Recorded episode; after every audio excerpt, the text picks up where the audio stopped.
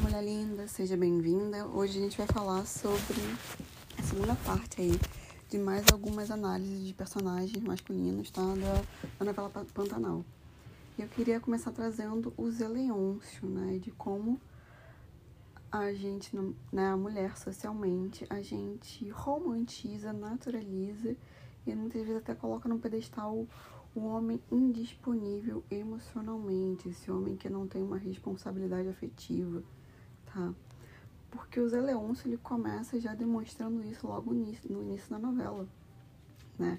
Eu acho que uma cena que fica muito emblemática com essa situação é quando a Madeleine, que é a mãe do... que era casada com ele, né? A mãe do filho dele, do Jove, ela tá ali perto do parto e ela pede que ele não vá fazer a viagem dele a trabalho para que ele esteja com ela, né? Já que ela tá sozinha, ela não tem ninguém da família dela, não tem absolutamente nenhuma rede de apoio ali. Ela tá sozinha com ele na fazenda, basicamente, apesar de ter a Zefa, né? Que é a moça que trabalha na casa. E ele fala que não, que ele vai, vai chegar a tempo, não sei o quê, mas enfim, ela acaba tendo o bebê sozinha, né? E a gente já pensa ali, e todo ao longo dessa história, do como ele em nenhum momento faz é, justamente essa flexibilização, né? De fazer um ajuste do trabalho com a vida familiar dele, porque o que importa é ele, né? E o trabalho dele, né? Vem em primeiro lugar.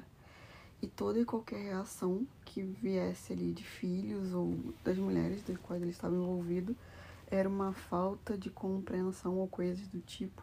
Né? Mas o Zé Leôncio ele mostra claramente essa falta de disponibilidade emocional para estar tá realmente comprometido em uma relação. E aí ainda tem essa questão de ter a Zefa ali, né, que é essa mulher que trabalha na casa dele, e que ele efetivamente nunca assume ela, mas ela, ele tá ali mantendo uma relação com ela, né?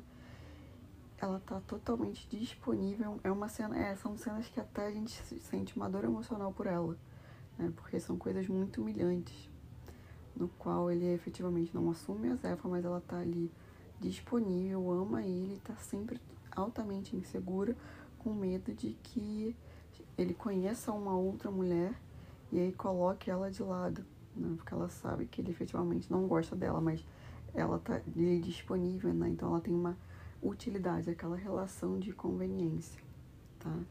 E aí talvez as pessoas falem, ah, mas por que, que a Zefa não sai, não sai disso, vai embora, não vai embora? E a gente sabe que não é muito fácil, não é bem por aí, né? Se em cidades grandes, as mulheres até com informação, muitas vezes até com a questão econômica já mais estável, né? já até com uma independência econômica, é difícil a mulher conseguir sair de relacionamentos assim, que dirá uma mulher lá para dentro do Pantanal, sem estudo, sem autonomia financeira, sem nada, né? Então a gente a gente olha como é que tem vários outros fatores para pesar. E o que tem sempre de pano de fundo tem sim também a dependência emocional, né? Mas eu tô querendo que fique claro aqui todo o cenário. Todas, né, independente de ter ou não essa autonomia financeira, tem a dependência a emocional, desculpa.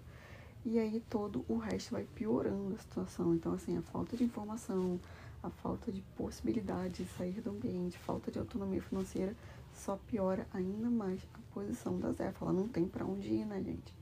Ela tá a vida inteira ali, sabe? Não tem estudo, o que, que ela vai fazer na vida, ela nem pensa nisso. Então, eu acho que são muitos pontos que a gente tem como relevantes e que representa ali, a Zefa representa tantas e tantas outras mulheres desse Brasil. Sabe, a Zefa é muito claro, né? Como eu falei, independente da classe, da classe social tá? Uma mulher com autonomia financeira ou não.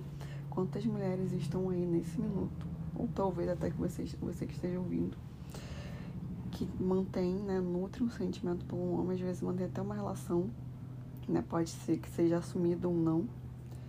Não tô falando nem de estar como amante, mas tem aquela relação que o cara te assume efetivamente ou até não assume, mas na qual você sabe que o cara realmente não gosta de ti, que é conveniência.